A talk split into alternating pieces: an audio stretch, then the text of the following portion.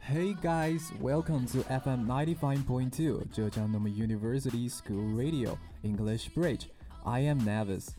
In today's program, we're gonna talk about a modern day choosing problem, and I wanted to start with two questions. Do you know how many choices you make in a typical day? And do you know how many choices you make in a typical week? Scientists recently did a survey with over 2,000 Americans, and the average number of choices that the typical American reports making is about 70 in a typical day. There was also recently a study done with CEOs in which they followed CEOs around for a whole week, and these scientists simply documented all the virus tasks with this.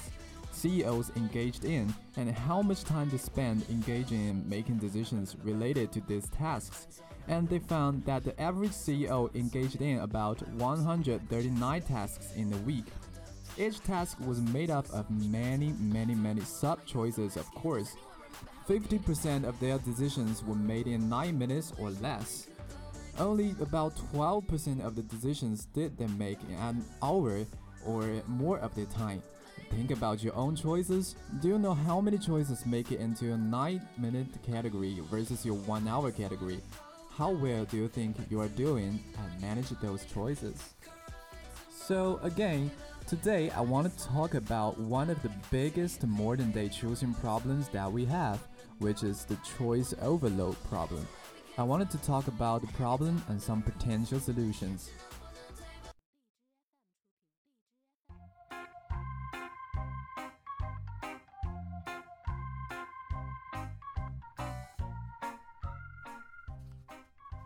So, if you look at the extremes, those plans that I offer you, two funds, participation rates were around in the mid 70s, still not as high as we wanted to be. In those plans that offer nearly 60 funds, participation rates have now dropped to about the 60 percentile. Now it turns out that even you do choose to participate when there are some more choices present, even then it has negative consequences. So for those people who did choose to participate, the more choices available, the more likely people were to completely avoid stocks or equity funds. The more choices available, the more likely they were to put all their money in pure money market accounts. Now, neither of these extreme decisions are the kinds of decisions that any of us would recommend for people when you are considering their future financial well being. Is that right? Well, over the past decade, scientists have observed three main negative consequences to offering people more and more choices. They are more likely to delay choosing, procrastinate even when it goes against their best self interest. They are more likely to make worse choices, worse financial choices, medical choices. They are more likely to choose things that make them less satisfied, even when they do objectively better. The main reason for this is because we might enjoy gazing at those giant walls of mayonnaises, masters, vinegars, James, but we can't actually, or can we actually do the math of comparing and constructing and actually picking from that stunning display? So, what I wanted to propose to you today are four simple ways, ways that have tested in one way or another in different research venues that you can easily apply in your businesses or study. So, the first is cut.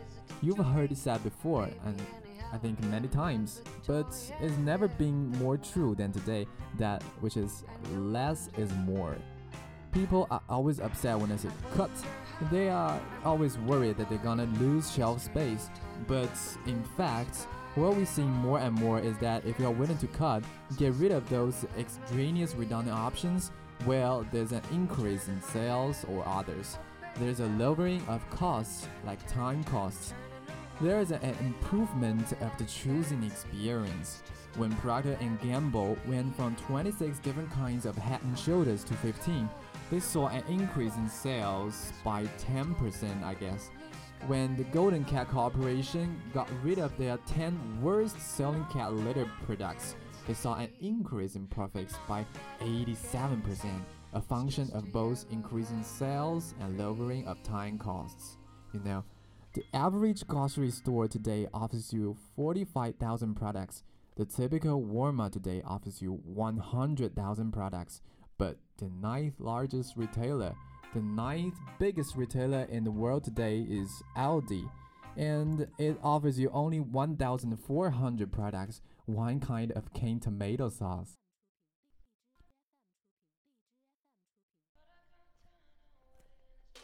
Trying not to fall. On the way home, you were trying to down. Now, in the financial savings world, I think one of the best examples that has recently come out on how to best manage the choice offerings has actually been something that Davy was heavily involved in designing, which was the program that they have at Harvard. Every single Harvard employee is now automatically enrolled in a life cycle fund. For those people who actually want to choose, they are giving 20 funds, not 300 or more funds, you know. Often people say, I don't know how to cut. They are all important choices. And the third thing is ask yourself, tell me how these choices are different from one another. Alright, now in fact, you have objectively more information the first time around than the second time around. But I would venture to guess that you felt that it was more real the second time around, because the pictures made it more real to you. Well, which brings me the second technique for handling the choice overload problem, which is concretization. That in order for people to understand the differences between the choices, they have to be able to understand consequences associated with each choice, and that the consequences need to be felt in a vivid sort of way, in a way concrete way. Why do people spend an average of 15 to 30% more when they use an ATM card or a credit card as opposed to cash? Because it doesn't feel like real money, right? And it turns out that making it feel more concrete can actually be a very positive tool to use in getting people to save more. So, a study by Shlomo and Alessandro Previtero, they did a study with people at ING, employees that were all working at ING, and now these people were all in a session where they are doing enrollment for their one for one K plan. And during that session, we kept the session exactly the way it used to be, but we added one little thing. The one little thing was uh, we asked people to just think about all the positive things that would happen in your life if you saved more.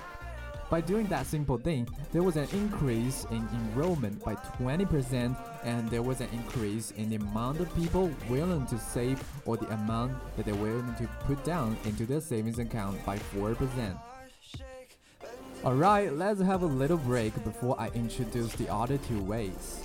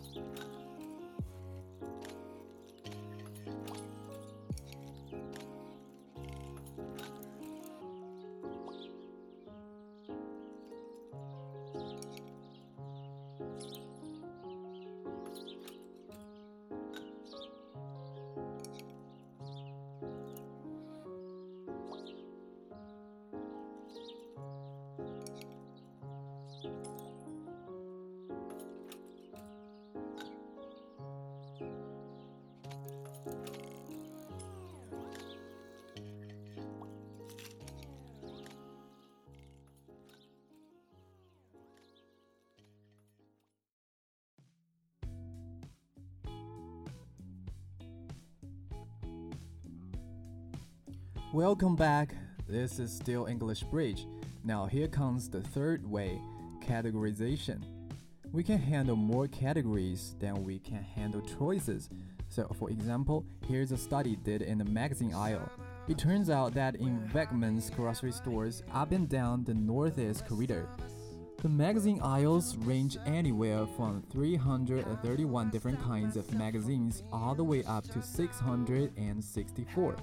But you know what? If I show you 600 magazines and I divide them up into 10 categories versus I show you 400 magazines and divide them up into 20 categories, you believe that I have given you more choice and a better choosing experience if I gave you the 400 than if I gave you the 600 because the categories tell me how to tell them apart. My last way, condition for complexity. It turns out we can actually handle a lot more information than we think we can. We've just got to take it a little easier. We have to gradually increase the complexity. I'm going to show you one example of what I'm talking about. Let's take a very, very complicated decision, uh, like buying a car. Here's a German car manufacturer that gives you the opportunity to completely custom make your car. You've got to make 60 different decisions, completely make up your car. Now, these de decisions vary in the number of choices that they offer per decision. Car colors, exterior car colors, I've got 56 choices. Engines, gear shift, 4 choices. So now what I'm going to do is I'm going to vary the order in which these decisions appear. So half of the customers are going to go from high choice, 56 car colors to low choice, 4 gear shifts. The other half the customers are going to go from low choice, 4 gear shifts to 56 car colors, high choice. What I'm going to look at, how engaged you are. If you keep hitting the default button per decision, that means you are getting overwhelmed. That means I'm losing you. What you find is the people who go from high choice to low choice, they are hitting that default button over and over and over again. We're losing them. They go from low choice to high choice. The only thing that I have done is I have varied the order in which that information is presented. If I start you off easy, I learn how to choose. Even though choosing gear shift doesn't tell me anything about my preferences for interior decor, it still prepares me for how to choose. It also gets me excited about this big product that I'm putting together. So I'm more willing to be motivated to be engaged.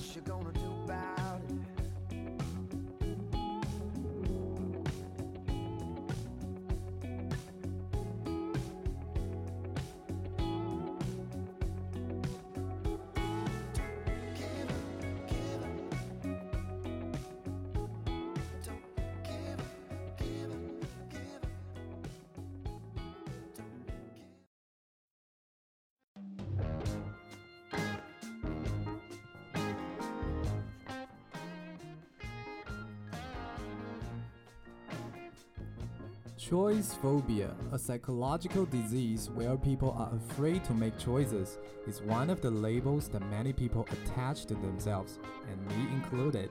It is not our fault, for thanks to the education system, we are accustomed to getting our choice done by others. The schools we go to, the subjects we study, the hobbies we like, etc. However, the fear is in fact not from making choices, but in my opinion, from the responsibility you have to take behind the choices. Making choice by yourself means that when shit happens, there's nobody beside you for whom you can ask help upon who you can throw the responsibility. It is by all means your fault. So let me recap. I have talked about four ways to mitigating the problem of choice overload. Cut, get rid of the extraneous alternatives. Concretize, make it real. Categorize. We can handle more categories, less choices, condition for complexity. All of these techniques that I'm describing to you today are designed to help you manage your choices better for you. You can use them on yourself, better for the people that you are serving. Because I believe that the key to getting the most from choice is to be choosy about choosing. And the more we're able to be choosy about choosing, the better we'll be able to practice the art of choosing. Okay, that's all for today's English Bridge. Thanks for listening. See you next time. Bye.